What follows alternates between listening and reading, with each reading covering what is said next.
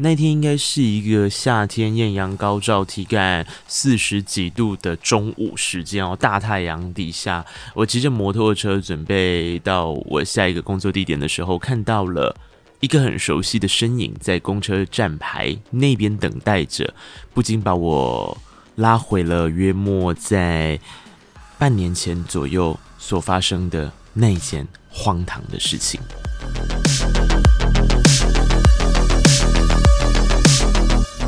事情是这样的，如果说这个女孩子我们给她取一个匿名的话，我想最适合的应该是 L 吧，绝对不是 Loser，而是她的名字里面有一个 L。为什么呢？呃，她是我公司在七到八月的时候定期招募的暑期实习生。那暑期实习生顾名思义就是暑期来这边实习学习业界的内容跟状况嘛。呃，但由于因为我们公司在接下来的时候会有一个大专案，那在这个大专案的这个执行过程里面，其实是需要一些人力，当然也希望有一些活水的刺激。但基于我们公司又是一个向下沉沦的公司，它非常的无良，所以它也不会给任何。的 paid，所以当然在这个两呃两个月的实习，我们能够给予的一些实习证明之后，不会去强制任何一个人留下来继续做这个 project，而是因为 project 有每一个不同的负责人，然后由那个负责人去告诉你说，哦，他大概要完成一个什么样主题的事情。那如果你对这个主题有兴趣的话，你可以跟着他学习，那去一步一步的去 try 一个新的东西出来。这样，我记得没错的话，那个时候一共有三个女生。那这当中就包含了 L L 那个时候在实习表现的还不错，因为他原因是因为他是一个嗯什么都好好好，什么好像都可以帮别人完成的一个人，嗯，我我不太晓得他实际上面的能力有多寡，事实上我们也没有太多的选择权，但是。我会先在一开始的时候跟这一些有兴趣，其实有兴趣的人不止三个啦，呃，来聊聊说我们接下来在做这些事情的时候可能会面对的什么问题，他可能会面对的挑战是什么？那当中的挑战最大的来源来自于。很多时候的事情不是你想象中的这个样子这么的顺利，它一定会有想象中的落差。你要做的事情是想办法说服说服大家这个计划要怎么样子的进行下去，而且在这个过程当中，一定有很多是你完全陌生的步骤，因为他不会在实习的时候就实习到，因为那是执行层面的事情，对吧？那那个时候讲完，当然大家都说他们有无比的热忱，他们愿意接受挑战，而且他们再多的困难都愿意克服。我的天哪，到底哪个大学生对自己？这么有信心，但我还买单，我真是个大笨蛋。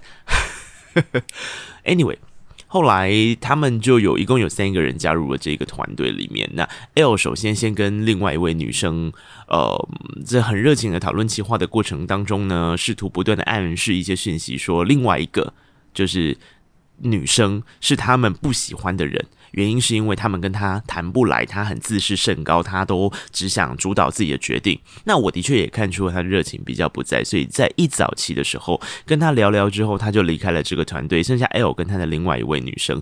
好了，从企划端开始到准备执行的过程里面，我开始发现了一些问题，也就是第一件事情从来不准时，所有的东西只要给了一个 deadline 之后，他就只是参考用。它完全不会有任何的参考价值。可是你知道，当专案要执行的时候，这不是一个学校的暑期作业，这也不是一个期末报告，更不是你自己的作品，所以当然不能这样子处理。在时间的压力之下。小朋友们会教出什么东西来呢？我想教出来的东西品质上一定会有一定的瑕疵。但我觉得，如果你教出，你敢教出一个有瑕疵的品质的东西，但是你有办法说服我，后续的执行是成功的，OK，那你就这样子做，我也可以理解。然后你说服我，我就让你去执行。问题是，猜猜怎么着？根本没有办法说服大家。没有办法说服大家，你的东西要按照你的想法去执行，而这是一个 team 的过程当中，九儿，你知道他们会怎么样吗？自信心受到打击，这件事我们真的要检讨我们自己在工作每一天为五斗米折腰，每一天被老板跟主管骂到臭头的，我们应该要检讨我们自己。怎么说呢？因为就当后来执行到已经。开始喽！这个专案已经开始执行的前期，也就是最火烧屁股的时候，因为那个时候同时还在计划后面几个阶段的企划内容，但是同时已经在执行前期的内容了的时候，我记得 L 后来有一次我们开完会，然后结束之后回到家，过没多久我就发现他退群组了。他没有告诉任何人哦，他就退群组了。那你就想说，呃，发生什么事了？是不是他不小心按到了？结果我就去问，发现因为我们一共有两个群组，另外一个群组是比较更小的，我不在里面，两个群组哈都退了。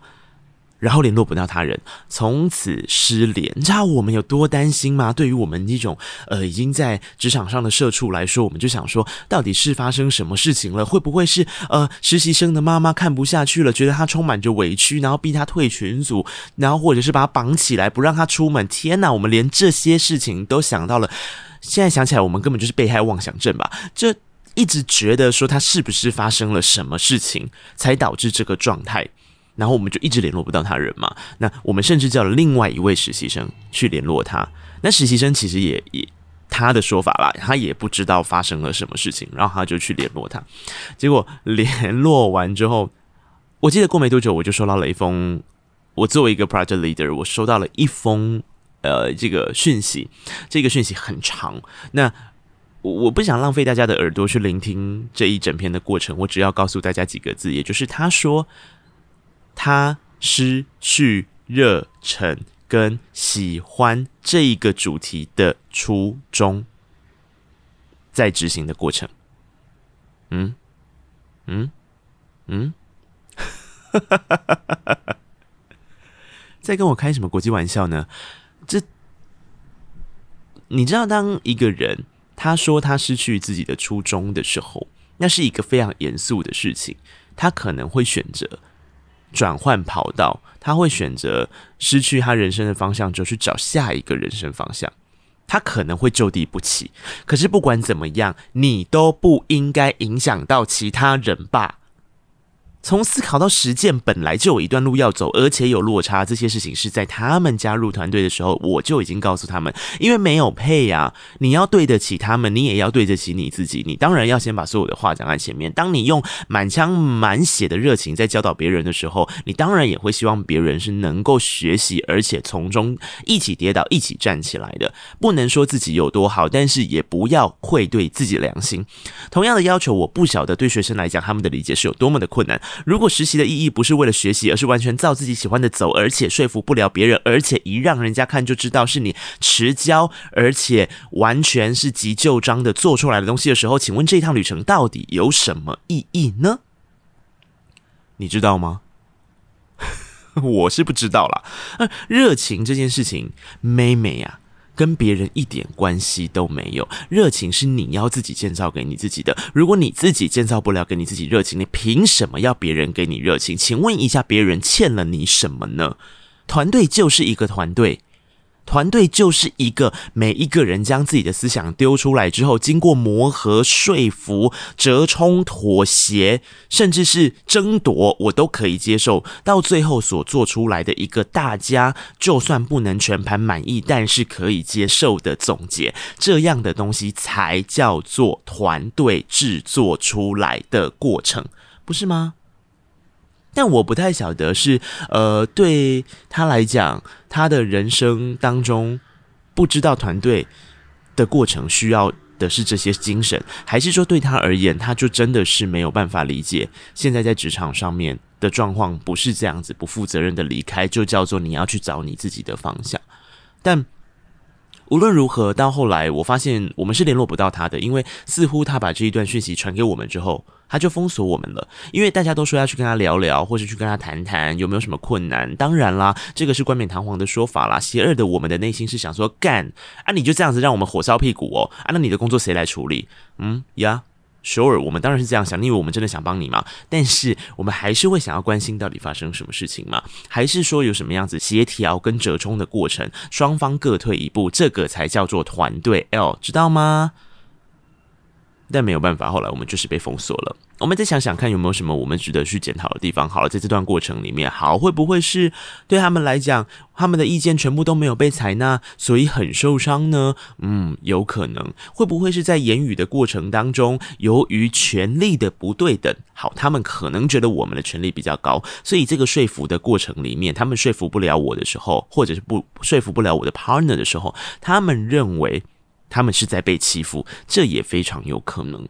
所以的的确确，我们最近也在检讨这件事情，我们该如何处理？也就是说，呃，如果之后再有类似这样状况发生的时候，或许我们能怎么做？然后最后我们检讨出来的结果是，嗯，我们需要改变什么吗？我们需要改变的事情是，对于实习生的心态，或许对他们来讲，一个口令一个动作的实习，比起整个团队的讨论来说，更适合他们一些吧。当你放权给他们的时候，他们反而会觉得权力不对等。那这样子的话，一来就是他的气场跟你不合，说不定其他的实习生不会有这个问题；二来就真的是不需要这样，就是对于这些实习工作者，你就是一个一个一个步骤。的给他，他去完成它，你去批改它，就像是他们在学校交作业给老师这样。如果他们自己也把自己陷入了这样子的权力落差的情况之下，那你何必给他提升权力的机会呢？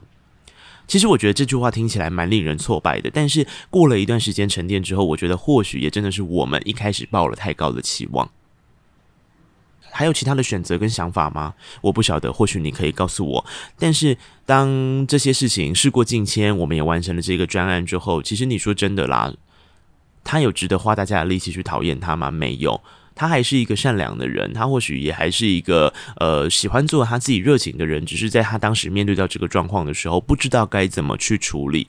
所以，当我骑着车子路过的时候，看着这样一个熟悉的身影站在站牌等待的时候，我祝福他接下来的目的地都能一路顺遂，不要坐错公车。